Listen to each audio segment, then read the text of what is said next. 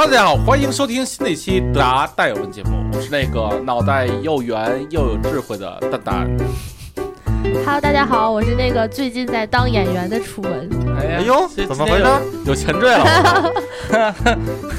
你的和你的脑脑袋圆比较大。嗯，这个大头大头，我有大头，下雨不愁啊。然后今天咱们请来哪些嘉宾呢？嗯，啊、今天我们请来的嘉宾就是是下雨下雨只 下雨从边上从边上拎的水，下雨下雨绝对不会湿了脖子的大嘉宾。上面 脑脑袋顶上会有积水的。哎，这个你说这个嘉宾他为什么为什么张小河这个品牌不是他创造的呢？哎，想不你说通这件事一个叫蛋蛋的人哪儿来的优越感啊？圆脑袋与方脑袋之争。呃，来吧，这个介绍一下嘉宾欢迎欢迎我们的欧哥，啊哦。然后呢，这个欧哥呀是巴比特咖啡的创始人啊，然后叫外号呢叫欧哥，也叫小方啊，小方。然后大家如果是一个咖啡爱好者的话，呃，想喝精品的挂耳咖啡，或者是呃来自咱们云南的这个咖精品的咖啡豆，那么你可以啊这个去天猫搜索这个巴比特咖啡。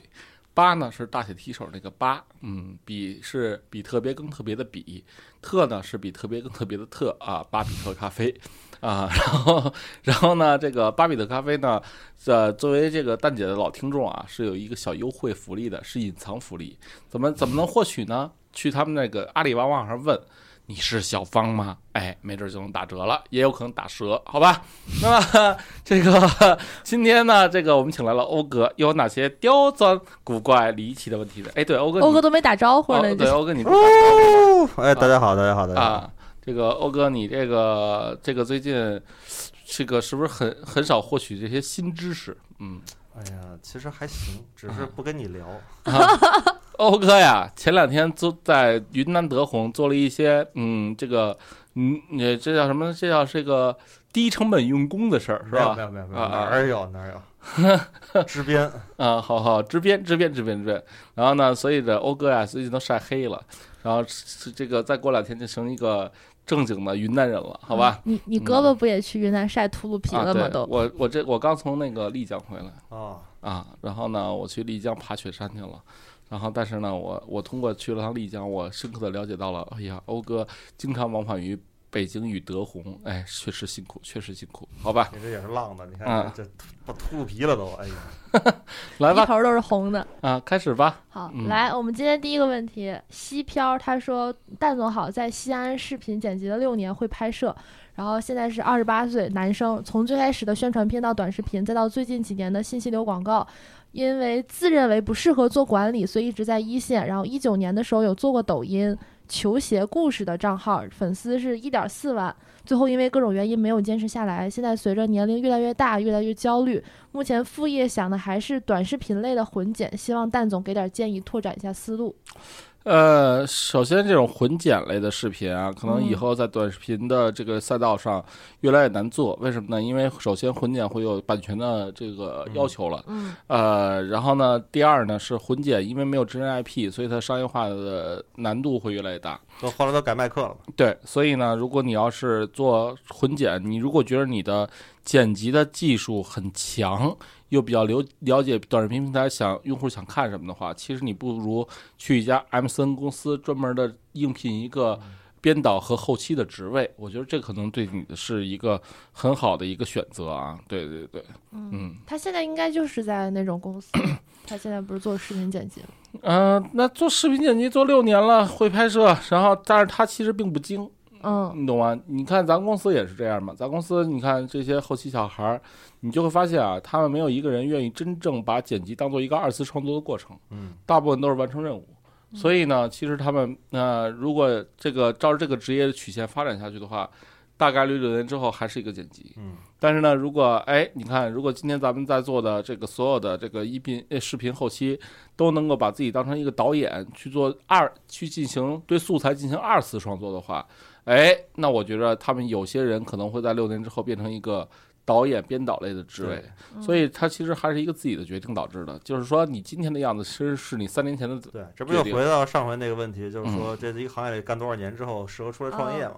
对。这个路线，所以呢，我其实本质来说呢，是他现在之所以会有这样痛苦和焦虑，本质来说他并没有把剪辑这件事儿玩出花儿来，对。啊，并没有让公司意识到它的剪辑价值。对，啊，就跟我们就是做视频这部分的，有一些就刚入职的同事的话，会跟我跟我跟我说，就是一般都是毕业生嘛，刚毕业，然嗯后说觉得啊没有意义，每天都在干嘛呢？每天都在其实是刚入职的都在做统计数据，对，统计数据、经验分析，然后呢八话术，然后等等各种各样的这些个统计工作，然后觉得非常没有意义，还要做很多大量的数据统计，经常弄错还。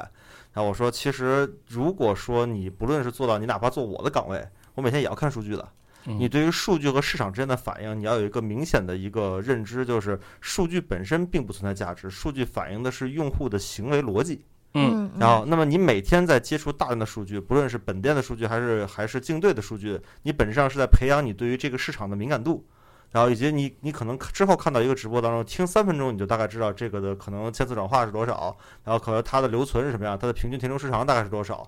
所以这是一个非常重要的岗位工作，然后是一个能够带来个人成长的岗位工作。但是你突然觉得这件事情就是 PUA，那这事儿就干不完，这事儿就绝对不可能成长了。是的，所以本质上是，其实你看他这个整个的履历，时间点都不错吧？嗯你想想，如果把它切换成蛋蛋，在这个岗位当中的话，能够玩出多大的花儿来？但你可以想想，如果你在它这个不同的时间点切入到这样的行业和接触到这样的信息的话，你可能做成什么样？首先呢，其实他你看二十八岁，就是说二十二岁的时候入职做了短视频后期，嗯那你其实作为一个年轻人的话，如果是我，你就我每天作为一个主播，作为一个老板，每天在想什么？就是说，为什么我们的短视频不能剪出一个像综艺一样的内容？嗯为什么我们短视频不能像电视大片似的？然后，然后最后为什么我做不出来这些东西呢？是因为我们的后期技术水平达不到嗯。然后接着还有就是，如果剪成大片那样，为什么还没有我的量高？啊。然后呢，这个技术水平达不到的原因是最大最大原因。然后你就会发现，我跟这些后期交流，我想脑子里的东西，我是无法让他们传递过去的，他们理解不了。所以呢，最后呢就变成了鸡同鸭讲。那这会儿呢，其实我其实倾向于啊，如果做剧情类的账号，我其实倾向于招一个牛逼的人，又有策划能力，又有这个拍摄剪辑能力，他能够完整的把他脑中的东西实现出来。其实这样的人才到哪儿都是稀缺的。嗯，那么如果我要跟他一样，二十二岁就进入这行，我觉得干到他妈二十八岁，我是具备这样的能力的，因为我每天都在研究。你其实我自己啊，虽然我不剪辑，但是我关注了很多教你怎么剪辑的账号，然后我也关注了很多就是教你怎么做用剪映的账号。所以其实我为什么要要学要关注这些呢？其实本质来说就一个事儿，就是我我知道什么东西是可实现的，什么东西不可实现的。但是呢，就是我光知道没用。就是现在你会发现，现在的这些专门做后期的年轻人啊，他们有时候操，又想升职加薪，又不愿意去用课余时间去研究他们本专业的一些东西，对吧？所以你看，其实然后经常还说这就 PUA 嘛，你你给我多少钱，我还干这事儿。啊我们关键是这能能耐长在自个儿身上，能带走啊。对我们公司有一家大黄的，十九岁就加入淡锦创业了，到现在应该二十二岁了。然后你看，二十二岁，但是大黄呢，其实目测啊，应该是淡锦创业现在剪辑团队里剪辑的水平相对最高的。为什么呢？是因为他直属的领导是邹瑞霞，瑞霞对视频的要求很高，所以呢，他就是天天虐他们案的。比如说淡锦创业一条视频可能两三个小时就剪出来了，但是冷水的一条视频呢，可能得八个小时，甚至俩人一起剪。那么到现在为止，通过这样玩命的魔鬼式训练，他们用了半年时间，哎，大黄发现他他妈也能在四个小时之内剪出一条冷水了，而且是独立完成。嗯你看，这本质来说就是一个技能的跃升。嗯，然后呢，但是呢，你说大黄真正离剪他妈的《爸爸去哪儿》那些剪辑是不是差的还很远呢？离剪《乘风破浪的姐姐》那些剪辑是不是差的更远呢？所以呢，我其实觉得，如果他们能够平时打开思路，多去看一看，然后而且呢，看的都是什么呢？看的都是一些，就是跟业务有帮助的。比如说，你看我现在刷抖音是怎么刷？是站在一个 MCN 老板的立场上刷它的结构，嗯刷它为什么会有这么高赞，刷它为什么会评论多。但是你看，如果今天是给一个剪辑放假了，嗯他就看《乘风破浪的姐姐》，她会看什么呢？她会看这姐姐比那姐姐好看，对，那个是他妈的绿茶，这个他妈的哎我喜欢。这说明看见去了，你知道吗？啊看进去对了。，但是呢，如果我是一个剪辑，我就会想，我操，哎，你看一个特别普通的镜头，就加了几个这个这样的包装，它就一下对对吧？有意思甚。至你会想，他在拍摄的时候先拍哪个，后拍个哪个，之后是把哪些都的前置，哪儿留的扣子，对为什么这么做结构？所以你看，为什么这个剧情类的账号蛋姐很难拍出来呢？核心是没有这样的人。你仔细想想，楚儿是不是？嗯，你说光是演技的问题吗？你他妈演的再好，不给你配一个正好的背景音乐，嗯不给你加一些这个音效，不给你来一些那个包装，你觉得能有意思吗？主要是我们，我觉得我们公司的这些剪不出来剧情号，主要是因为他们没有网感，他们根本就不懂那些梗，也不知道那些梗，所以他们也这个网加。感，这个网感怎么来的？你觉得这个网感怎么来的？一个是因为他们的呃平时的我跟你说爱好，我跟你说，跟天赋无关。网感是什么？网感，比如说今天我要做一个剧情搞笑类的号，嗯，我把抖音前十的搞笑号我他妈都刷一遍，网感自然出来了，嗯，对吧？看的太少，又不愿意抄还就是不会吗看的太少。就跟我最近做小红书，我现在就是天天刷小红书是干嘛？我就是就是假设我的，因为第一个转化漏斗实际上是就是首页展现图和那个那个下面的文字描述就标题嘛，对对对，能不能点击进去？我看到如果吸引我的，它是不是高赞？嗯如果不是高赞的话，为什么？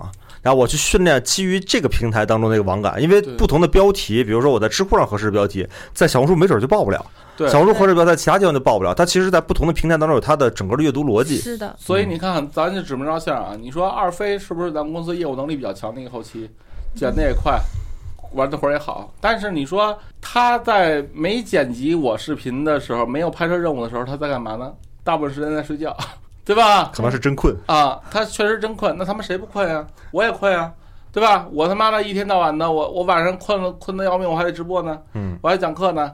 所以呢，其实这他们比我时间多了多了去，反而是我岁数越大，时间越少。嗯他们是相对年轻，反而有大把时间，但是他们就用来睡觉了。嗯，要不用来睡觉，就他妈王者荣耀了。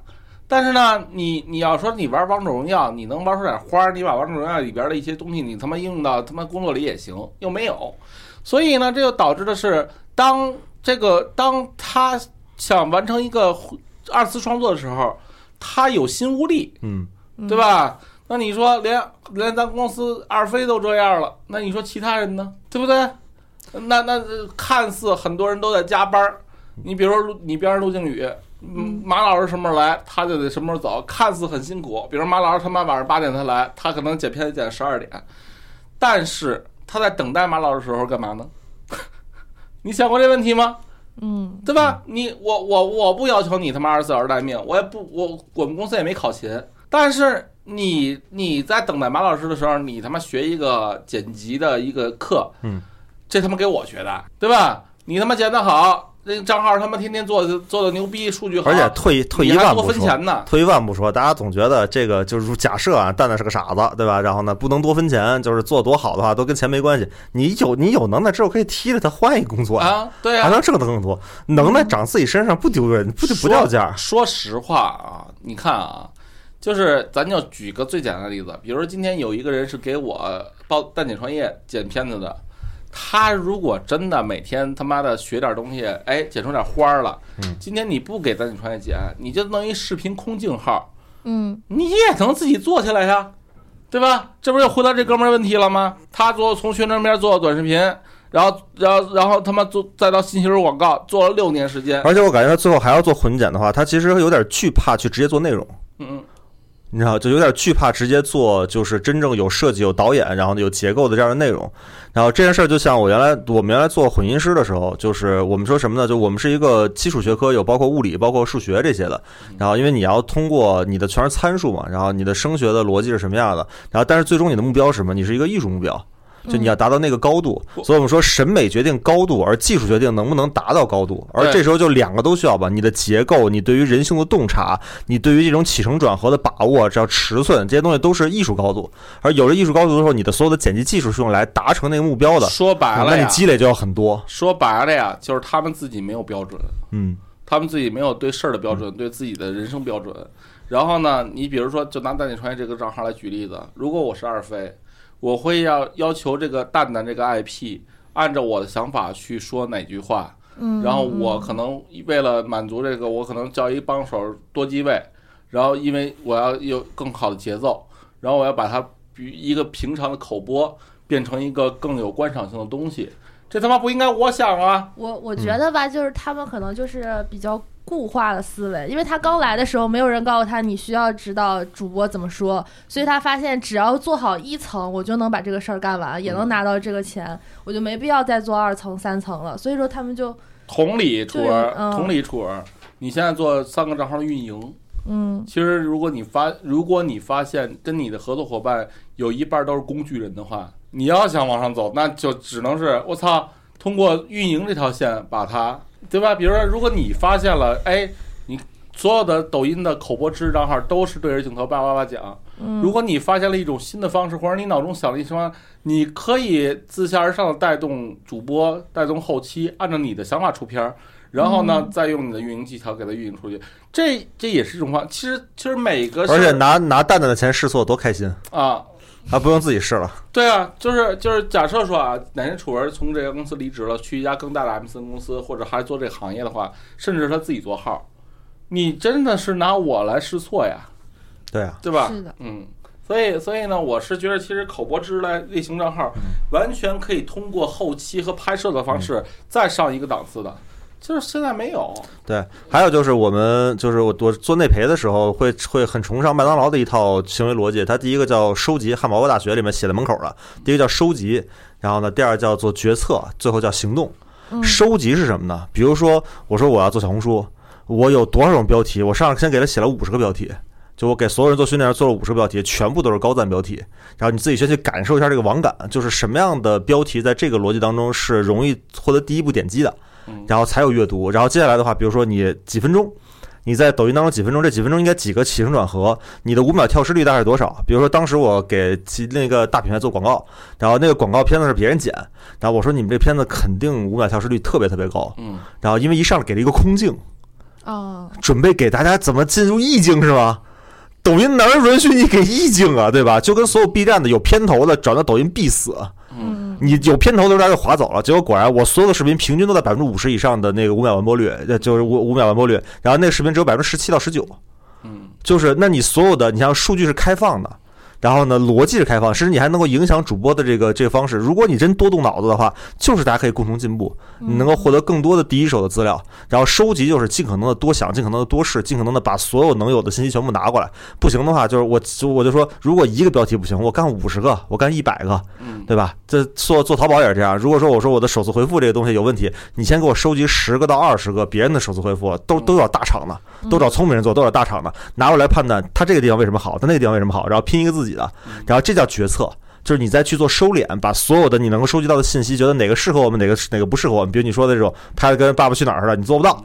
那么口播我能做到，口播里边有哪些个更加吸引人的东西？最后行动，行动就给我按照之前的判断，就是就是就是推土机一样的执行对。对，到目前为止，在抖音上我看口播知识的类型剪剪辑有二次创作的，只有那个小林说，嗯嗯嗯，嗯，其他人都没有。嗯，但他其然后说实也是在财经那个 B 是吧 B 站已嗯经养了很久了，他有对对对 B 站的风格，所以对搬到这儿就有点就。但是它非常好的是，他它的它的它的节奏和结构其实不一定是只是个长视频，它的短时间当中留的扣子和每个结构就给的非常非常准，对就五秒之中必须有扣子。嗯然后往后的话，它其实是一个长视频，但是这个扣子一直在有，对，就你可能每多长时间就会多留一个扣子，让你持续的有往下听下去的这个这个这个想法。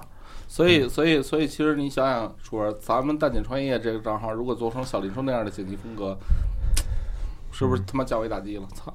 嗯。嗯，不是我没想，是我没他妈时间改。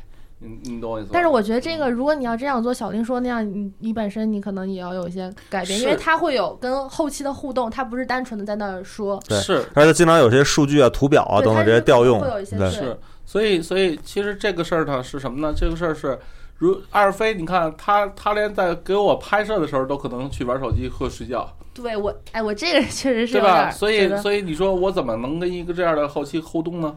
你你懂我意思吗？所以呢，这这不是我在指责二飞，就是现在包括大黄他们都是这样的，就是他们只认为他们是一个拍摄工具。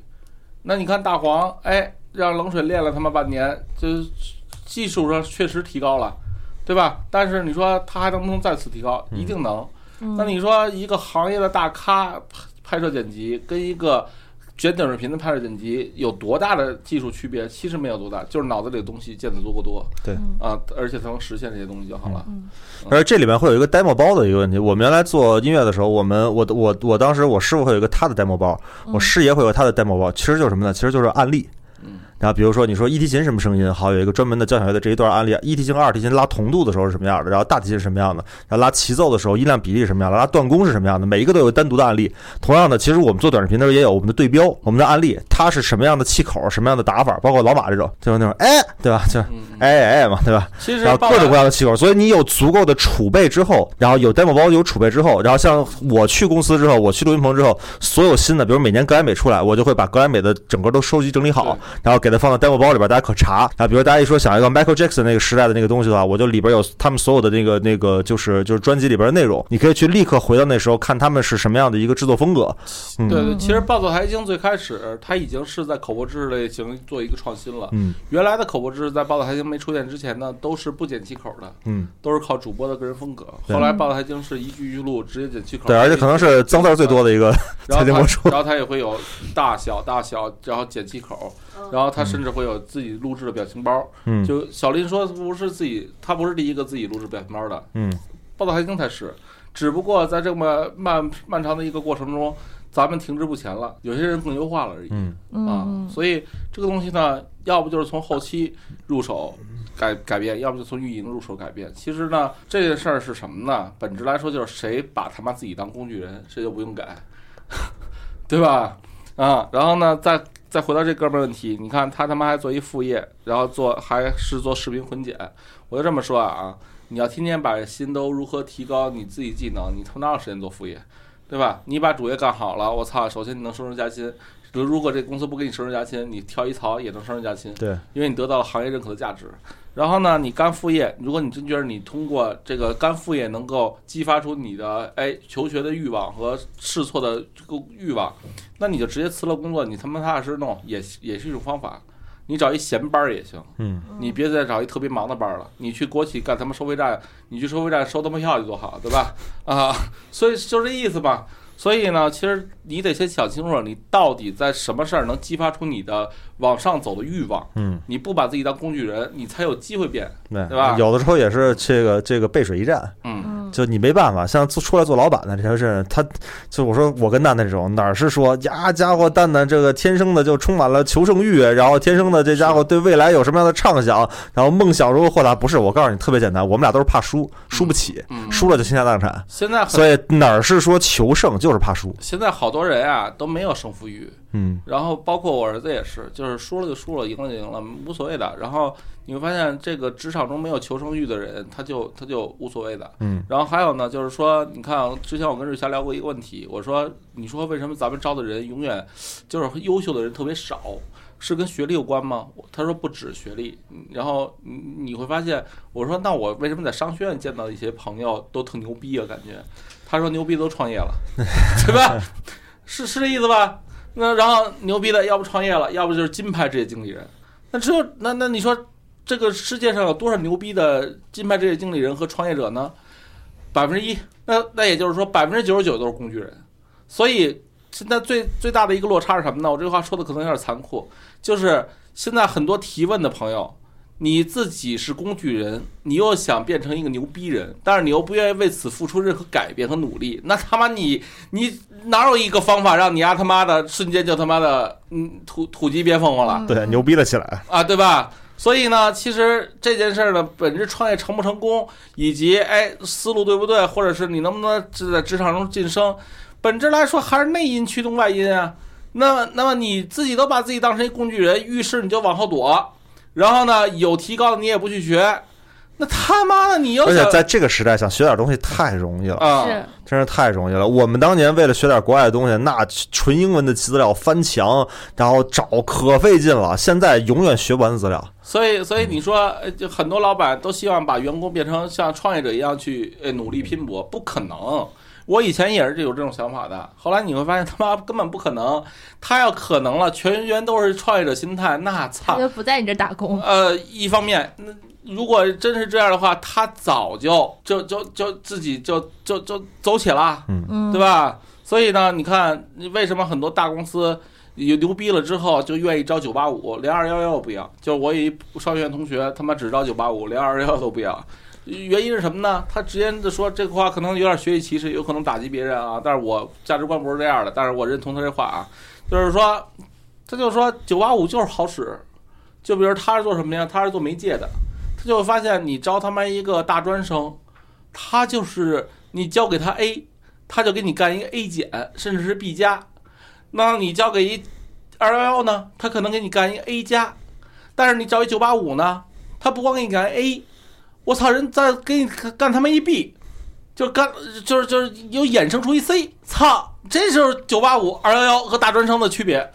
那虽然我也是大专生啊，但是我认可这个观点呀，就是这是概率问题。你比如说，今天我是被逼无奈走上创业这条路，嗯啊，我想改命，我想跃升千层，我有俩姐夫，我要战胜他们，对吧？所以，所以这这是我努力的原因，对不对？我我对于物质有需求，我对我对物欲有很强烈的欲望。那这就是我想挣钱、想改命、想跃迁的一个最底层原始的一个心态。但是有些人呢，他只是有对钱的欲望，但是呢，当欲望发生的，比如需要你争取的时候，他又没那么强欲望，嗯，是吧？有吧？就是一种纠结吧，可能啊，又纠结，前怕狼后怕虎，然后一发现我操这事儿，先给自己一个否定，这事儿我干不了，有他妈什么干得了干不了的呀，对吧？和你干不了就死，你看他干得了干不了，对吧？嗯是这意思吧我？忽然想到一死呗。对，我忽然想到一句很鸡汤的话，但我特别认同这句话，就是当有两个选择在你面前的时候，毫不犹豫选那个最难的。不对，这个就是被中国历代的文化洗脑了。做难而正确的事儿其实是错的，一大道至简，你会发现那些成功的企业家都是把简单的事儿做得更简单，没人做的事儿把简单化做。这看个人理解吧，就是可能有大多，我觉得我我现在面临的大多数情况都是选了男的那个会对我的发展更好。嗯简单的话，可能我就是现在每天当工具人做一些机械的动作啊，你是站在这个角度理解是对的。啊，你你当然你是站在更高层度，不不不不不不，没有什么高与低啊，就是说我是觉着，就是比如拿创业来说啊，嗯，其实就是拿剪辑来说，剪辑的最最基本的标准是什么？把这视频剪完整剪辑的最基本的标准是剪好。啊，那是何为好？你的标准是这个垃圾就是好，我的标准他妈这不是这不够好，所以咱俩本质来说还是标准不一样。那么这个标准是谁定的呢？每个人内心都有一个对产对事儿的标准，对吧？你认为的好，也许就是你标准低而已。但是呢，我的标准你认为是难，所以你会出现难而正确的事儿，对吧？但是我的标准在看来，他他妈不是难，只是你傻逼，对吧？这这是哎，这这两天你们要敢在外边公放放的话，估计明儿这下边死一半人。我看，就就今天上午还跟欧哥聊一个事儿呢，就是我觉得淡景创业现在最大蜕变是什么？楚文，你知道吗？最大蜕变是，咱们现在没有一个员工需要我疏导情绪。啊，你你知道都都自己化解了，一个公司如果很多的员工需要他妈老板或者自上而下领导去给他疏导情绪，就是他遇到了不高兴，我操，我得给你排解；他遇到想不通的东西，我得给你讲清楚，那甭干了。嗯你会发现，以前我是一个什么人？咱们公司有任何人有情绪，我要给他疏导，疏导你会发现就会有大量的情绪浪费和时间浪费、效率浪费。那现在你你你他妈想不通想不通了，你要愿意干就干，你是不是因为你和员工的关系变得疏离了？你不知道他们有情绪？你哎，楚文，你现在这个岁数，你觉着应该疏导，应该更进一步吗？我觉得可能不是老板去疏导，可能更多是人力去做这个工作。不，人力也不去不不应该做这个工作，就应该是自我疏导、自我这是一种人文关怀，啊不是一种企业。你，看啊，你上大学，你考高考的时候，嗯，用疏导情绪吗？你就他妈华山一条路，咱就一个分一个衡量标准，你是考六百分以上还是六百分以下，就这一个标准啊！你他妈不高兴，你天天考三百分，你他妈的不高兴，疏导你的只有你父母，但是你父母疏导你还听不进去。那那你说社会人、老师，是包括出考题的那个人，用疏导你吗？你要不就考，你来参加考试，你要不就别来，对吧？你考的上好，你就上北大；你考不好，你就他妈野鸡大学，不用疏导吧？所以，所以你看，那为什么到了社会上，你要把老板或者把你的领导当成你的父母一样疏导你呢？是是这意思吧？欧哥，你觉得我说对不对？这可能我现在可能被很多人说会觉得比较偏激，但是我真觉着我这么多年啊，可能没梳理出什么，你是太付付出太多真心，但是又被辜负了，所以现在 你说对了，受伤了，所以现在把自己包裹起来。不是受伤了把自己包裹起来，而是我见到了不需要疏导的好，嗯所以我反思我原来自己的傻逼，嗯，呃，没有任何的受伤与不受伤之类，你你能理解吧？嗯对吧？你你是怎么但，是哎，我忽然发现，就是你刚刚那个逻辑也可以应用在，就是你觉得二非就是二非此类的剪辑，嗯，他们可能觉得做了一之后之后就可以把这个视频发出去，也也能通过。然后，但他如果做了二的话，你会挑刺儿，但是就是出出力不讨好，所以你看说他就你看。你看是这样啊，嗯二飞，咱假设说他工工资是一万，假如说啊，嗯他做了一，他就每月拿走一万，他很开心，我也很开心。当他想提高工资，或者当我有更高的追求的时候，嗯，那么我的想法是什么？我想法是用不用找一个两万的人替掉一万的二飞？而在二飞的看来呢，我怎么能从一万变两万？那我得做出点不一样的东西。所以，如果二飞不思考这件事儿，那就是我来思考这件事儿。那我思考完这件事儿的结果，对二飞来讲就是失业。二飞思考这件事儿的结果就是他他不加薪，人不就这样吗？职场不就这样吗？嗯对吧，欧哥？我跟你讲啊，有有一类人呢是情绪需求非常少的，这一类人呢，我我认识就有这一类人，就是他妈干事儿干事儿就完了，干就完了，他不需要别人鼓励他，他完全是内生的原动力。这部分都是人尖儿，所有的顶尖的人才一定的他的动力是原生的，因为他要指着靠有另外一个人鼓励他加油努力，他干不到这个层面上。没有人会陪着一直加油努力的，而且你大部分面对的时候是极端的孤独，你跟别人讲人也听不懂，都听懂了这事儿干不成，对吧？嗯都听懂了，大家都扑过去了，但干不成。所以就是你你在那个位置上，就你要首先面对孤独，第二的话，你要绝对面对你的情绪需求低，因为没有人能给你提供这部分情绪需求。那么大家这部分就养成了一个习惯，叫对事不对人。嗯他的事的目标性非常强，一般做就是你接着这些个这些个你的创业营的同学啊等等都是这个路线，就是大家对事儿有极强的追逐感，然后对情绪需求很低。但是当他开始带团队之后，突然发现。怎么带不动呢？你知道吗？就鞭子抽也带不动。这时候就出现一个，他需要理解到第二个层面。这时候我跟我这些情绪需求特别低的做管理的朋友聊天儿，就是情绪是客观存在的，这是人们要经历第二点，就是说我可以没有情绪需求。他当时写文章跟我就是跟我聊这个事儿，就是说说他有另外一个搭档，就对于下面的人，对于下面的人特别和蔼可亲，甚至帮他们争取他的利益啊等这那。他说，如果我是员工，就觉得有这么一个 leader 也挺好的，所以他的人就愿意在一些个就是这些个看不到未来的情况下为他卖为他卖命。这是情绪是客观存在的，这是我们要理解的第二关。第一个是我们可以做到情绪需求很低，然后以目标为中心；第二个情绪客观存在的，第三个就要做到就所谓的顺人心反人性。就我们做到的还是那个以事情为目标，但是我们怎么样通过一个人们更容易接受和心理上更舒适和和怎么可被接纳的一种方式来做这件事情。但是最终来说的话，这个世界上的大部分人都没法做到所谓的对事不对人。嗯嗯明白吗？就是大部分人还是需要情绪需求的，只不过就如果你要能通过筛选来解决这件事情的话，你牛逼，嗯因为你筛出了那个少数分子。但如果你不通过筛选，你的企业规模足够的大，你的企业规模大到可能需要十几万人、几十万人，怎么可能没有工具人？怎么可能没有有情绪需求重的人？所以你就需要一套逻辑来能够把这些东西，大家都能够向着同一个方向去努力。而这当中的话，有些人因此获得了情绪需求，但是你我这样的人，永远不要指望情绪需求。哪怕有一天蛋蛋，我是眼看着蛋蛋度过前面这些个这些个沟沟坎坎，包括这一夜白头，我是真见到他一夜白头。我那次见到他，我特别清楚，是见到他在熊猫精酿的一楼，我们俩聊了一会儿，嗯你记得吧？啊是就是前一次我见你还翩翩少年的，后一次见你就就满头白发了，苍苍，就白发苍苍了。对，然后接下来我就发现，在这个时候，我也遇到过这种情况，他遇到这种情况，我哪怕说兄弟拍拍肩膀，我说蛋蛋，一切都会过去的，有他妈什么用啊？嗯，所以你明明知道那些鼓励，等到那个时候，那些鼓励是一点儿用都没有，除了把事情解决，没有第二条路。谁给你鼓励，都是他自己要把事情解决，也没人帮得上忙。是是是，就是就是就是你会发现，蛋姐创业经历过几次生死存亡的事儿，比如说融不着钱，发不出工资，比如说这个他妈签了投资协议又反悔，比如说他妈的账上钱，这他妈的都一夜之间没了，被人他妈坑了，这这这正常发生。那你说操，谁能跟情绪价值有什么用啊？然后然后但是不解决问题啊，最后还是他要解决问题啊。对，所以所以你楚文，你你到我这岁数，你如果有机会能上点商学院，认识点儿这个你那个岁数的创业者，你会发现你们在一起沟通，说话特他妈直接，根本不需要考虑对方的情绪感受，因为不需要。嗯。啊。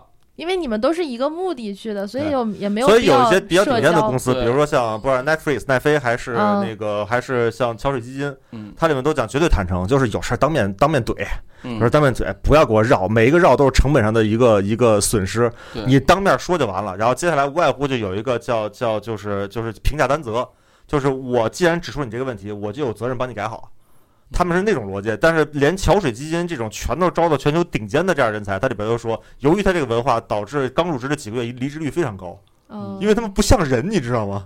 人总会考虑一下对方的态度，考虑一下一点，对对对，就完全不考虑人的情绪。然后还有另外一个，我当时我我的管理教练是百盛的，就百盛集团的那个那个高管。然后当时他教我就他们的内部逻辑叫什么呢？叫叫做叫做呃，这这其实是人情通达呀。但是表现方式是，当我表达意见的时候要考虑你的情绪，当你接受意见的时候要屏蔽我的情绪，嗯这是他们的哦对内训练。就是我表达的时候，我要考虑你的情绪，但你接收的时候，你要屏蔽掉我的情绪。嗯，嗯，通过这种方式来磨合。但其实这是个折中方案嘛，对对吧？这其实是个折中方案。是，所以嗯所以今儿我今儿不是说我们的后期怎么样，就是我能，我现在我现在啊心态比较平和，我能理解和允许公司里有人愿意当工具人，因为工具人是绝大部分的人的。这也是我管理教练最后临走之前告诉我，就是学会接纳和妥协。哎，对对对 对对，就是你你你能允许这样的事发生，嗯你也能够理解这样的事发生。但是呢，你你你要干嘛呢？作为一个领导，你要从里头找出那些不想当工具人的人，你给他一个机会嗯啊，对吧？然后呢，这样的话呢，哎，你就慢慢的能筛出一些优秀的人。然后再来说，你看啊，比如说，为什么做李淑芬这个账号的机会会落到鹏飞头上呢？你想想，为什么？为什么？是因为他来的公司，他来公司时间长吗？鹏飞想法会比其他剪辑多一些。，对，仅此而已嘛。嗯，啊，仅此而已嘛，对吧？所以，所以那你说这个这个鹏飞，我这么说啊，鹏飞现在每个月起码有几千块奖金，你知道吗？不知道吧？为什么呀？因为因为就是因为他比别人的想法多，而他从零到一给我开荒了一个李淑芬出来呀，对吧？所以，所以，所以，所以你看，就是在别人睡觉的时候，可能鹏飞去研究了研究一些怎么弄动效啊，怎么弄，对吧？他可能技术不是最好的，但是他起起码是想法最多的，而且在机机会面前，当时我找鹏飞跟二飞俩人一起谈，我说你俩谁愿意干？是鹏飞他妈的主动申请的呀，嗯？啊，所以所以你说就是就是每个人都是这样，不管是职场还是创业，就是刘华强那话，他妈机会给你你不中用啊，对吧？对吧？是吧？是这意思吧？今天是一 PUA 专场，我告诉你，有有多少人只要没拧过来的，肯定都觉得我操，这是全场 PUA，你知道吗？不啊，我这么跟你说，今天咱在音频里就征集一下咱们听众的回复，有多少人想他妈给一个无版账号剪辑，嗯对不对？是不是？嗯这个人会不会就来了？你你想想是不是？嗯，我他妈自己辛苦叭叭叭叭，我做他妈三个月，做半年，五千粉丝，五万粉丝，我从来不知道五百万粉丝什么样儿。嗯，然后我操，那现在人给你发着钱也不少，还能我还能知道我操，在抖音这个领域，一个一个财经头部的账号是怎么个玩法？嗯，对我刚我刚入职的时候，我刚开始不是在做你那个小号嘛，嗯朋友圈那个。后来过了一个月之后，入职第一个月之后，然后把蛋姐创业给我，我当时特别激动，对吧？我当时觉得哇，这是大号这是这是我能运作的，啊！对呀、我当时还特别紧张，因为我那时候最大的号就是冷水，那时候好像是才两百万出头。玩没了怎么办呀？所以 所以所以你想想啊，楚文，那那这个机会，比如说啊，假设说你在蛋姐每个月挣三千，你他妈折腾蛋姐半年，你他妈现在去一个，比如假设说更小的 M 森或者刚起号的一个 M 森，你你你见过的东西他们没见过，啊，你看到过的他们都是猜的，我就边儿吧跟他们说一下，他们就觉得哇，不愧是对吧？所以这叫什么？这叫这就叫认知。嗯对吧？所以呢，所以呢，我要的是什么？比如说，今天如果你能在认在运营上，或者是在策划上，在这个拍摄剪辑上能玩出新的花样，这不光是你创造了一个新的东西，你还见证了一个五百万的号变成了六百万、七百万、八百万，然后你这也是你的成绩，然后我操，这个东西是有价值的，这个东西换到哪个公司，哪个公司都愿意拿实际的工资去买这个价值，嗯是吧？啊，就这么简单呀，没错吧？啊，那那楚文现在差什么呢？比如说他差所谓的他说的网感，嗯，那他还差什么呢？他只运营过已经成的号，嗯。那接下来做什么呢？你看大明李淑芬从零到一他运营的，嗯，他知道一个新账号的从零到一的过程，打法，嗯嗯。他也知道一个五百万的打法，嗯，那我就相信他就比市面上大部分的这个账号运营知道的更多，见过的更多，对，对吧？但是如果他能在这里总结出一些运营方法论，嗯。那就更牛逼了。因为你你看啊，比如把运营这个岗位分成几几档，一是没见过、没玩过，是一个新瓜蛋子，嗯他妈全部靠摸索；一个是见过也玩过，但是没没总结出方法，但是那但是我见过。嗯，然后还有一个呢，是他妈又见过又玩过，还他妈总结出了自己的一套心得方法，还他妈能复制。嗯，那你说谁挣谁值钱？嗯，谁值钱？对吧？嗯，这所以你说工资是什么东西？工资本质来说，工资就是对一个人的价值衡量和判断。嗯，没毛病吧？嗯啊，所以所以所以所以，如果今天楚文说我回大连去工作，如果哎他有足够大价值，在大连也能挣五万一个月，对吧？那那如果今天楚文说在在在北京这城市都小，我得去上海，我得去纽约，但是价值如果你放的很低的话，那你在上海不是也就这这这也是一个相对低的收入嗯，所以所以这你能体会吗？嗯，能体啊啊！会我是不是今天有太点有点有点讲嗨了，感觉我。是不是今天太 PUA 了嗯，还好还好。啊？所以所以所以我觉得楚文就是有些有有些时候你你你你听听你你你到时候这期节目播出去，你也自己也听听。我是觉得，其实咱们公司如果每个人都有我现在今天我这个想法，且都能够愿意自己往上走一步的话，其实这家公司将变得更美好，变得更大，大家收入将再次被全全体提高一步。嗯嗯这你没来，你可能不知道。你在来之前的头半年，这家公司的全员涨过一次薪。涨薪的原因是什么？涨薪的原因是蛋姐创业从一家音频和公众号的自媒体跃升成了一个赚钱的短视频自媒体之后，嗯，哎，这家公司的整体收入提高了，所以全员不管是刚来的还是后来的，全员涨了一波薪。嗯，啊，然后以前一个后期的工资是多少？以前一个后期的工资是六七千，大黄刚来，现在大黄的工资是多少？一万加。那那那那那，这是因为整个行业的红利和这家公司的红利给到他的钱，并不是完全能代表他的能力所限和能力价值。但是接下来这家公司如果要集体涨波薪，应该靠什么？应该靠的是，比如说这家公司转型成功，这家公司再上一层楼，这家公司有第二曲线之后，对吧？那那可能又会集体哎同时涨一波薪。为什么要涨薪？因为这家公司通过涨薪，要让外边没进入这家公司的人知道，我操，这家公司比行业平均标准要高。嗯我他妈即使到这儿摸半年鱼，我也能挣得更多。然后那个人的涨薪怎么做？个人涨薪，要么你就借大势，你在这熬着；要不你就在这个过程中体现出你更大的价值，对不对？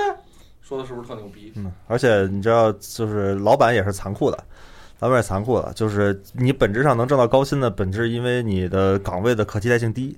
如果说你所有岗位都是刷碗的话，那永远会有比你更卖力气和拿钱更少的。然后，如果你那个岗位的可替代性，比如说短视频起来之后，会很快有大量的就是就是所谓的视频人才的产出。然后，如果你还是那个水平的话，那那你说说，就从最大利益考虑来说，肯定是洗掉你。嗯嗯，所以卷的时候不能卷那些可替代性强的。对，你的岗位一定是可替代性低。嗯嗯所以你才能保住你的工作岗位和保住你的高收入。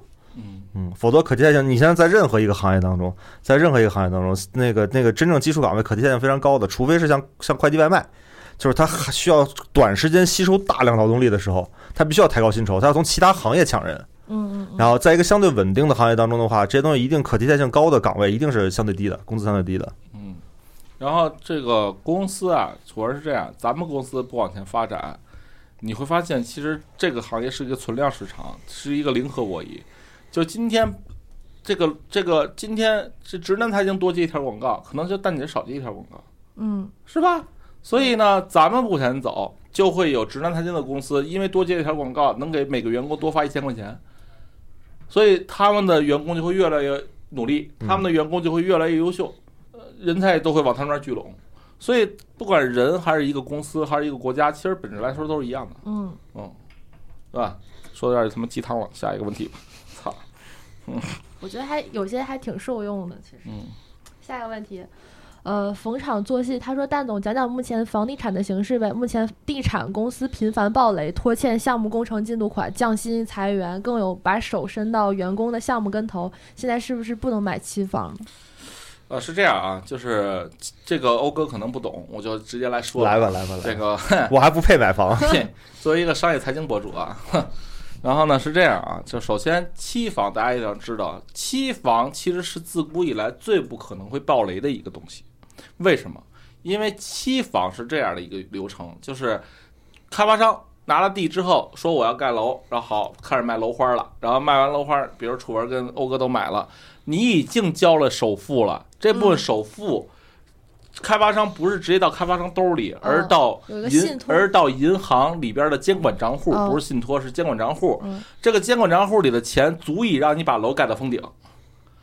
但是，在中国为什么出现了很多烂尾和断贷的事儿？是因为很多开发商因为跟银行的屁眼交易或者跟政府的屁眼交易，直接把监管账号里的钱拿去干别的了，比如又拿又去拿地，嗯成为了一个新拿地的杠杆了。嗯，所以导致的是什么呢？导致的是他负债率过高的同时，哎，又贷不出新的钱了，就导致他该拿去盖楼的钱，操没了，所以就房子烂尾了。那么，因此你说这是谁的责任呢？我觉得咱们这档音频节目要想长期活下去的话，我就不说责责任人是谁了，好吧？但是你们自己应该去想，开发商谁有那么大的权利能把他们监管账户里的钱拿出去呢？是吧？嗯所以呢，那你说该不该买期房？我跟你说啊，你要买期房，唯一的要求是什么呢？我建议你，你，你，你，其实现在其实说很多都是空话，就是说你找大的开发商，他妈大的开发商也跑路啊，他妈恒大，他妈的融创不是也他妈都烂尾了吗？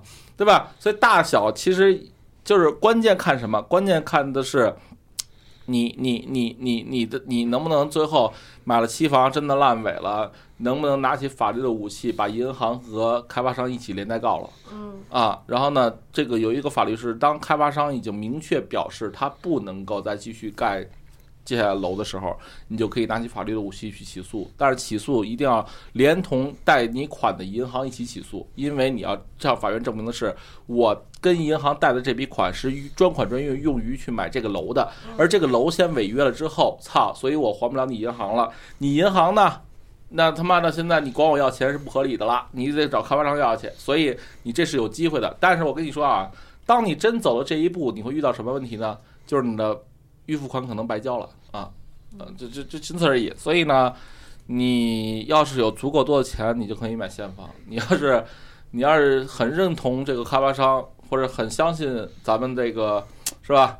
这个监管你 你就买他妈期房吧，嗯好吧？但是我要跟大家说的是另外一个东西啊，就是说，接下来如果你是投资买房的话，房子还是不是最佳投资标的？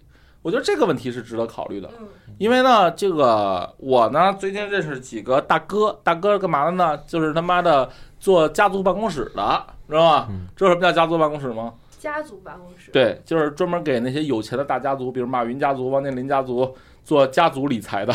比如说，我操，你你你你你家里有他妈三百个亿，你怎么理财啊？嗯我这里成立家族办公室，帮你筹划这笔资金啊。所以呢，大哥们都是干这个的，你知道吧？那么大哥跟我说呀、其实这个一个人普通人啊，在大大趋势下挣到钱，核心不是看那些具体的 K 线，嗯你其实你也看看也看不懂，而且呢，你看看了再懂，就中国这些 A 股这这些操性的，就是你看懂了也没用，对吧？啊，然后呢，所以呢，你应该看什么？你应该看大势，大势其实都是有相关性和可复制性，或者是历史的经验可以借鉴的。嗯比如说九十年代发财那波人是怎么发的？是因为中国刚有了股市，所以哎买什么涨什么。那会儿第一波人是靠着买股票涨起来的，嗯第二波是什么？第二波是楼市。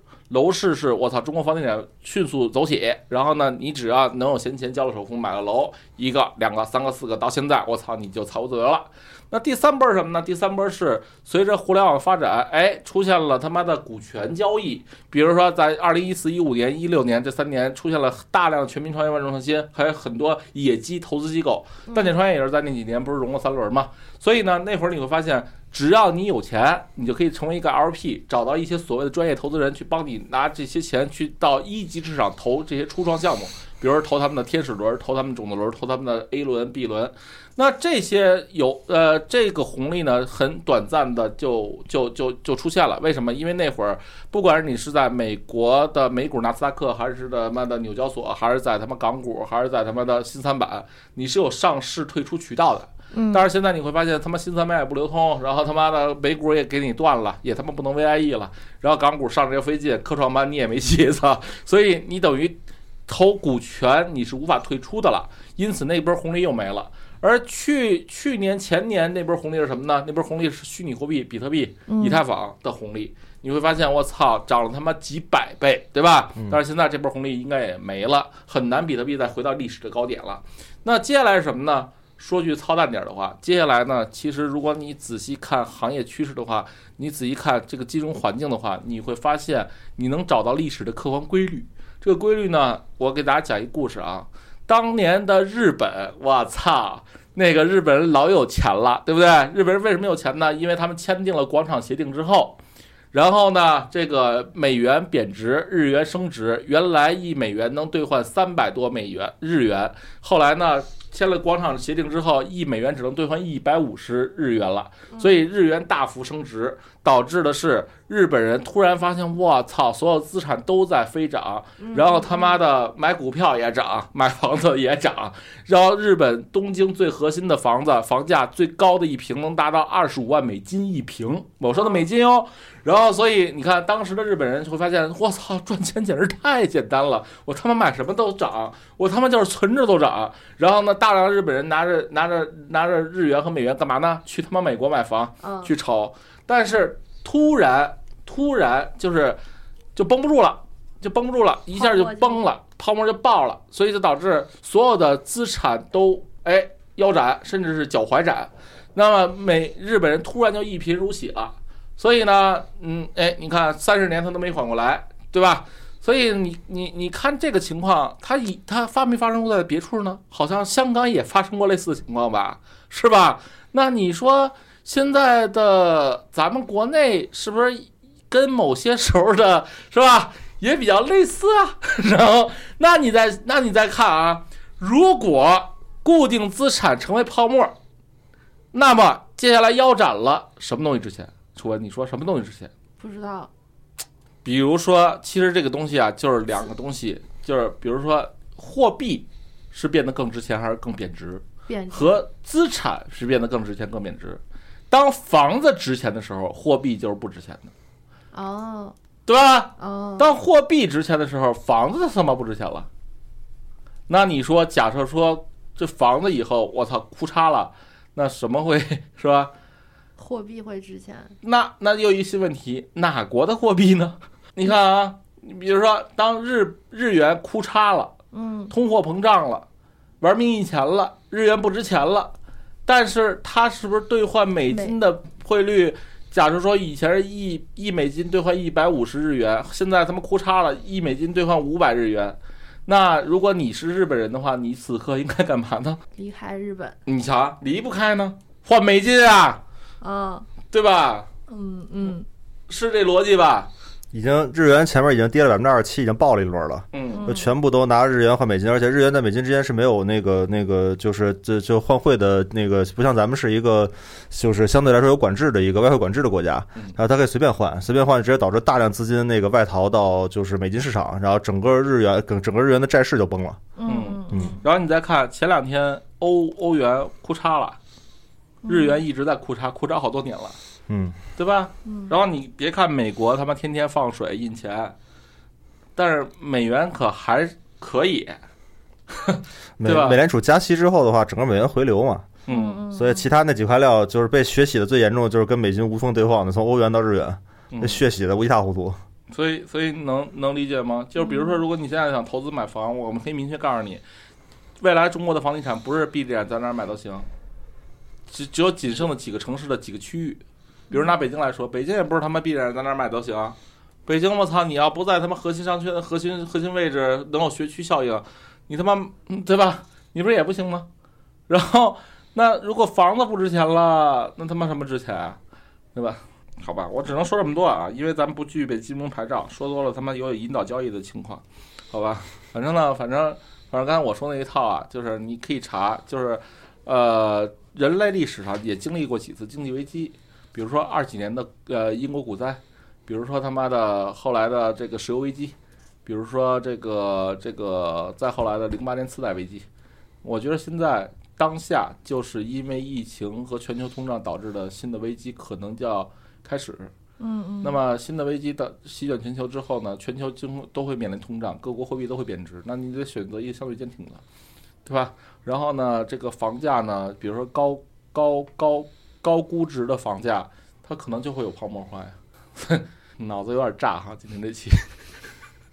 后哥，你有什么补充的？啊，嗯都都没什么补充的，就是就是我们想的跟你们想的不太一样，因为他们是想着呃那个怎么样去运营资产，我们没有资产的，我们想着怎么去控制我们的整个的成本，因为我们有三分之二的原料都来自于进口，嗯我们是特别明确的能感知到的，就美金美联储先加二十五个基点，又加五十个基点，加了七十五个基点的加息，然后转瞬间我们人民币的汇率就从就六点六点六点三六点四一直干到六点七五，直接跌了五到八个点。嗯然后就意味着我们在这个之前，我之前拍了一个哥伦比亚的竞标豆，就是就竞标的嘛，然后核算的汇率是美金，以美金为单位核算的。然后由于长时间没有让我付人民币，就导致这段时间已经涨了八个点了。嗯嗯，就是我们所有买国外进口的产品，只要是以美金结算的，全部都会就是就是变变贵。嗯然后其中包含了石油等等，但是这里面又涉及到一个就是货币锚的问题，就是你拿什么来支撑货币的一个价值。早年间布雷布雷顿森林体系之前是黄金，对吧？金本位制度，但后来因为人的贸易太多了，然后黄金支撑不住了。就你拿黄金作为一般等价物来说，这个根本根本锚不住，你的流通性太大了。然后就慢慢的转化成为了就是就是以主权货币国家，就是以比如说以美国为标准，就是它以美国的主权来背来背书它的货币，以它的祖国强大来背背书它的货币，嗯然后通过这种方式来控制它的那个货币的一个一个一个价值。然后接下来呢，到第三轮的时候，就是这波俄罗斯这波，就直接改变金融史。嗯就是这波俄罗斯的，本来大家都想着卢布肯定大幅的贬贬值嘛，对吧？然后结果直接他把这个把卢布锚在了大宗大宗那个那个大宗原材料上，然后把它比如说猫把它猫原味呃，锚在了锚在了粮食和锚在了石油，锚在了天然气，就是说你不换卢布买不了。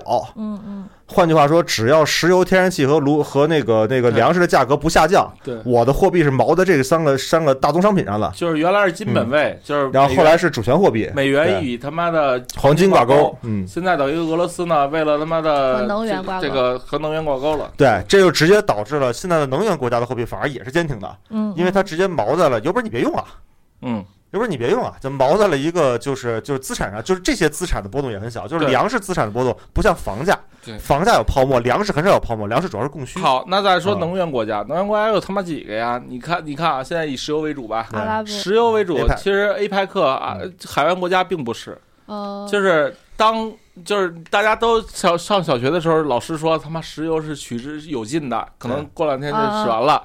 但是随着美国发现了 页岩气页岩油技术之后，它是可以，哎我操，有有源源不断的石油的，就是就是别说咱死了，他妈还有。就是他妈咱重孙子的家重孙子死了，他妈还有取之不尽了。嗯，所以呢，这个石油这件事儿，呃，现在你如果看这个欧派克，它占据全球石油份额，美国已经是老大了。嗯 美国的产油已经是全球第一了，所以美国从原来一个石油进口国变成了一个石油出口出出口国。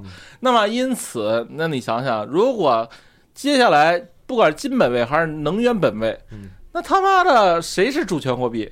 嗯。你懂了吧？嗯，所所以以其他的其他的都会很很痛苦，就是因为你锚在主权主权货币上，你只要国家经济不行，对主权货币一定是是大幅度涨，而且这东西叫内债不是债，外债才是债。所以什么叫内，债不是债？比如说我我我向蛋蛋借钱，那我如果有发行货币的能力的话，蛋蛋我永远还得上，嗯我可以货币贬值嘛，对吧？就能还得上了。但是外债不是，嗯嗯，比如说我对吧，我借美金，然后那几块料必须还美金，外债可没法印钱。对，所以就导致了内债不债，外债不债，所以外债非常高的国家也会面临特别大的一个经济压力，就是因为你的外债还不上，你的内债可以通过就是超发货币来完成，你的外债是是真的要还的。对，你知道前两天就安倍挂了这事儿，那他妈日元不是当天跌了一下？啊，你那会儿，你如果当天下午不八卦，去他妈银行买点日元，你现在就赚了。能体会这个逻辑吗？呃，所以所以呢，接下来比如说，呃，大部分的年轻人的理财方式是买基金，但是我跟你说，中国的基金也他妈不靠谱啊。所以，所以接下来，楚儿，我建议，如果你现在其实人这一生啊，你得分点外汇你你得分清楚什么叫钱，什么叫财富。钱是有数的，就是你每天挣的；财富是你睡觉也会有增值的。你懂我意思吧？所以呢，如果今天比如说我发了你一万块钱工资，你如果能拿每个月拿出两千块钱换点外币，我不能说太直接了啊，就是你干点这财富上的运作。那那他妈的五年后，你就会发现但是，但是没事儿，因为中国是外外汇管制国家，你一年只能换五万不是那是出国，啊。那是出国，那是出国。你说是炒汇吗？呃，不，只只要你不出国，你是可以嗯更更多。所以，所以你想啊，比如五年之后是十年之后，你会发现你的财富的积上升可能会比你的收入或者钱的上升要更大。那会儿你就哎开心了，知道吧？啊，原来我们是一档理财节目，不不不不是，就是说这个他们是怎么着？他们就是你没出事儿的时候，你觉得都跟你没关系；出事儿你才发现全是关系。就我们嗯就我们大宗货物，比如说像我们做咖啡豆，是世界上几个大贸易，包括其中了就是就是大豆啊，然后咖啡都属于就是全球性的大宗期货贸易。嗯然后去年一年涨了百分之百嗯，你说可能没影响吗？嗯，然后去年一年好不容易涨了百分之百，结算结算单位还是美金，人民币又跌了百分之五到八，而且美金不是又又加了七十五个基点吗？不一定还跌到啥时候算一站呢。嗯，所以说那对国内是不是那种就是上这种进出口的这种，他们行业也会大大玩死，活活玩死，真的。你你看去年三驾马车，啊。为什么中国 GDP 还保持高速增长？就是其中出口那驾马车没没没挂，但是啊。但是今年呢，今年出口特别惨。今年出口特别惨，嗯，所以那驾马车基本上就比如说是去年连一半可能都没有，嗯，那操，那就只能从内需上走，就我因为我刚从广东跑了一圈回来嘛，那个其实人民币贬值其实是促进出口的，嗯，因为相当于是别人用美金或者用欧元买你的产品，相当于变便宜了嘛，对。对你人民币贬值。但是有一个另外一个问题，那那美国和欧洲那个 CPI 都干到百分之十了，就相当于是物价指数同比一年涨百分之十，然后大家不敢消费，嗯。嗯。嗯，而且其他东西挤占的东西，比如说像他们在在欧洲生活的，它天然气涨了一倍多。你其他的生活成本高了之后，你就不敢去做其他消费品的消费，而中国主要出产消费品，嗯，就导致了就是你其他的生活基础设施你花的更多了，你这方面就花的更少了，所以消费萎靡是大范是大范围的萎靡，就导致整个出口就掉的非常严重。对，所以所以呃，我觉得你你你判断点这样的大事，你就会发现啊，就是说，呃，真正的牛逼人，他不是看嗯个股的这个日 K 线，因为只要比如说举个例子啊，比如说假设说，假如说你看到一个个股现在是十块。你对它的预期呢？你觉得它他妈这这股啊就值他妈五块，或者你觉得它能涨到一百块，嗯那不管你是十块买还是九块五买还是十一块钱买，你其实他他妈都不亏，对吧你？看啊，就是如果我能洞察未来的话嗯，然后这因为现在银行利率低了嘛，你可能能信用贷能借到六个点左右的信用贷了。嗯然后呢，我如果在去年年底期货价格相对还合适的情况下，然后呢买一柜的东西，然后把今年所有的就是需要用的原材料全部买下来，然后呢就这一就这一笔的钱，可能挣的比我全年的净利润还高，嗯哦嗯，因为我再买原材料就翻倍了价格。然后你再看股市啊，这个股市你会发现，以前这个市值排名前十的公司有他妈四五个是中国公司，什么阿里、腾讯都在里边儿。但是现在中国的所有的市值高的公司加在一起，还不如一苹果呢。嗯所以那你想想是吧？谁在他妈高点，谁在低点，操，对吧？嗯嗯，好吧，那就说这么多吧。对那这这档财经节目快结束了啊！啊啊，最最后咱哎也别问新的问题了，反正今天这个就是前面 PUA，后边他妈瞎逼瞎逼扯。下边配后边变成宏宏观经济，嗯，对，反正就是原来觉得宏观经济跟你没关系，后来你真正做生意，你才发现全他妈是关系，我们影响特别大。嗯，所以所以楚儿可以有一定的这个财富规划意识，是有点启发到我了，是吧嗯嗯，好吧，啊，所以财富这件事儿啊，不要追求别人的给你的方法论，为什么？因为大部分给你方法论的都是骗子。然后你要你要干嘛呢？你要你要去看历史，看金融历史，你就会发现啊，其实他妈以的史为鉴，啊，其实都差大差不差啊。如果你发现现在的这个节点很像历史上的某一节点，那你就看看那个节点上谁他妈挣着钱了，他怎么挣着钱的，你不是就能挣着钱吗？对吧？是这意思吧？你怎么像参透了什么什么宝宝典一样？我跟你说呀，你看啊，其实呢，原来咱们再举个多说点儿啊，你看以前人类人类文明从他妈从猿猴到后来怎么跃升到新的一个东西，是因为牛是因为牛顿发现了一个哦公式叫万有引力，啊啊啊！然后牛顿，然后因为有了万有引力，所以基于这个公式有了工业革命，对吧？所以人类的他妈认知圈儿就从一个他妈的就是冷兵器乱七八糟的，就进化成了一个科技型的世界。然后再后来呢，哎，这个爱因斯坦同学在他们牛顿的基础万有引力基础上出现了狭义相对论和广义相对论，所以操，人类就出现了核子、核裂变呀、这些这些东西了。然后操，这人类的认知和技术又再次提高了。因此，其实你说，然后再后来是谁呢？再后来应该还有一个叫，还有一个技术，我他妈忘了叫什么了。反正就又大了一圈。因此呢，其实你说谁对人类整个文明贡献最大呢？不是商人，不是艺人，科学家是是就就那仅有的几个科学家，而这些科学家，你说他是科学家吗？我不这么认为，他们应该是哲学家，啊，对吧？是哲学家，所以是的，因为科科学属于哲学的因为你。因为你仔细看，我可能也是被某些学学校的课程给洗了脑了啊，也有可能我我确实也这么认可，就是说我一直认为，就是从最早的希腊的柏拉图，然后再到这个后毕达哥拉斯，然后再到他妈的这个牛顿、爱因斯坦，还有现在的马斯克，其实还有苹果苹果的乔布斯，其实都认为什么呢？都认为其实。嗯，这个话说的有点深的啊，就是说，其实都他们都认为，其实这现在咱们眼看的这个世界，有可能就像《黑客帝国》里边的一串代码，哦，那并不是你的本本体和本我，嗯，然后呢，人类一直在想办法从四维四维穿越到五维、六维、七维，而三四维是什么呢？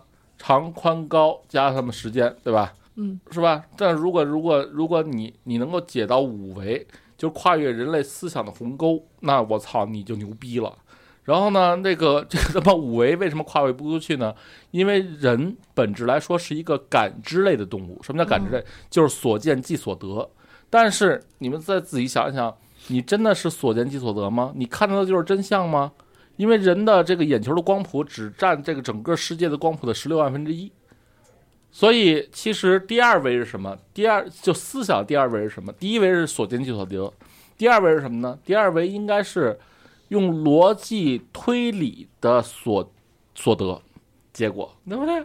嗯，我觉得你刚刚说那些就是普通人不能总总寻思，总寻思会疯。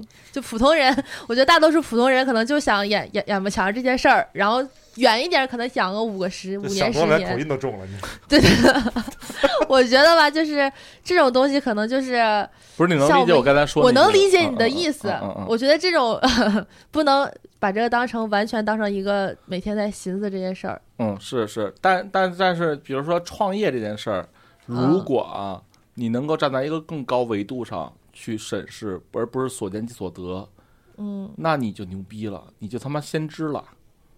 嗯，可是大多数他大多数人，我觉得他不会，他没有那个就是就是第一，大部分的创业者是什么样的？大部分创业者就是凭借凭借我走到哪儿算哪儿，摸着石头过河，那是大部分创业者。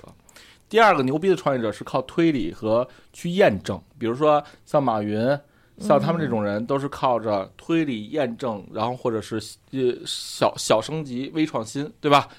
那他是推推理出来的结果。那那再往上，如果你能他妈再往上走一层，你就牛逼了，牛逼死了。我觉得现在唯一能够走到第三层的，我认为就是乔布斯跟马斯克。啊，嗯，我就说说说他妈有点跑题。这是操商商学，你去参加商学院，他们上课他的内容他商学院一般之后会封一阵儿，对，慢慢缓缓就感受。到这这期的讨论的内容的深度。哎，好吧，传道，你在你在你的角度看，你是在传道授业，没没没没没没，我只是我只是把这一些最近把一些高的思维一些，听到的和一些思考的东西再说出来。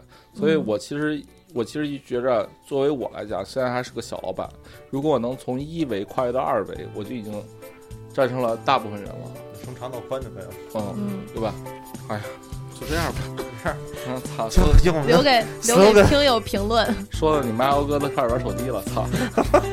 都玩了一期了，呃，操操，那就这样吧，好吧。来吧。啊，那今天最后说句我们的 slogan 来结束我们本期的答案有问啊，用弯路给你铺路，带你创业，下期再见拜拜。